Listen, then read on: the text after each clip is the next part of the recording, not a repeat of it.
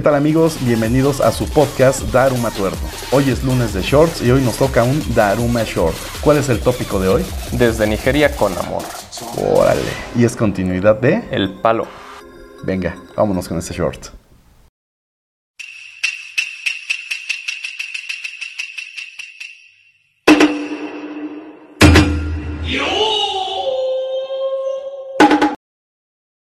Antes que nada, vamos a poner en contexto a nuestros amigos que nos escuchan en otros países y a nuestros escuchas pues más jóvenes. Saludos a nuestros amigos de Bélgica que nos, no se pierden un solo capítulo. ¿eh? El Bester Gordillo fue la líder del Sindicato Nacional de Trabajadores de la Educación conocido como CENTE de 1989 hasta 2013. Por otra parte, Ernesto Cedillo fue presidente de México de 1994 al año 2000.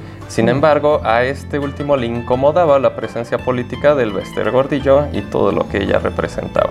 Ok. Teniendo eso presente, en su libro Los Brujos del Poder, el periodista José Gil Olmos nos narra la visita del Bester Gordillo, el ex líder del CENTE, a Nigeria para participar en un ritual de magia negra con el objetivo de protegerse del entonces presidente de México. ¿Cómo, güey? Sí. Sí, Viajó a. Nigeria Ahí la va señora para protegerse de Cedillo. Sí, sí, sí. Madres, güey. El Bester, asidua creyente del esoterismo, consultaba con videntes, mediums y consejeros espirituales, quienes le sugirieron realizar una carta astral del mandatario para saber exactamente lo que necesitaba y calmar sus ánimos. O sea, ya están mezclando charlatanerías.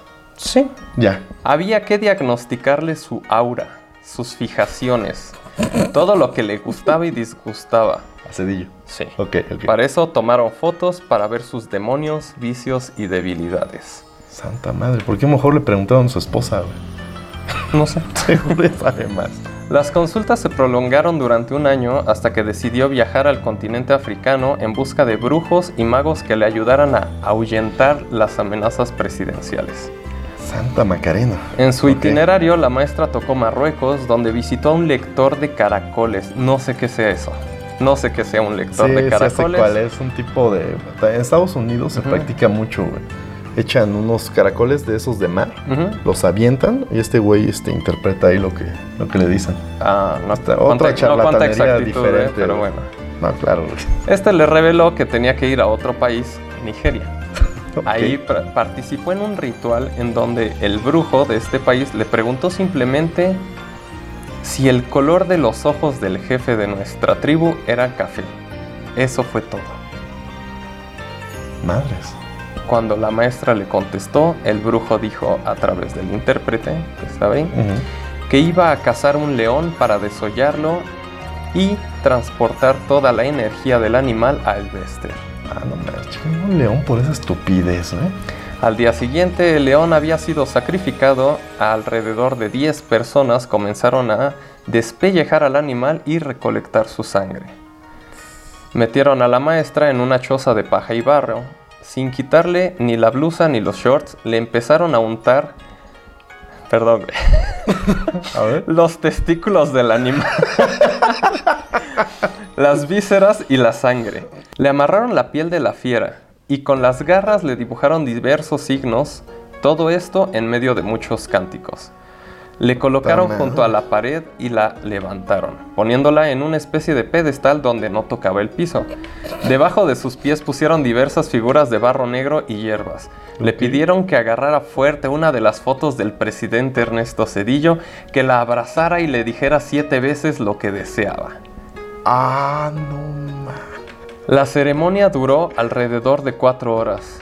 Al final, la maestra pagó 45 mil dólares. No, a ver, a ver, no lo pagó la maestra, güey.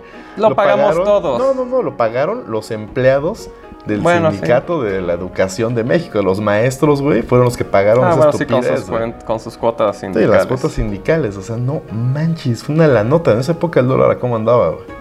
No sé, como a 3 pesos, 3.50 por ahí. Sí, pero pues calculando la inflación, no Ujú. estamos hablando de que se gastó como más, Es casi un es- millón de pesos actuales. Ajá, es que son como 10 veces. eh, pero un millón de varos actuales. güey.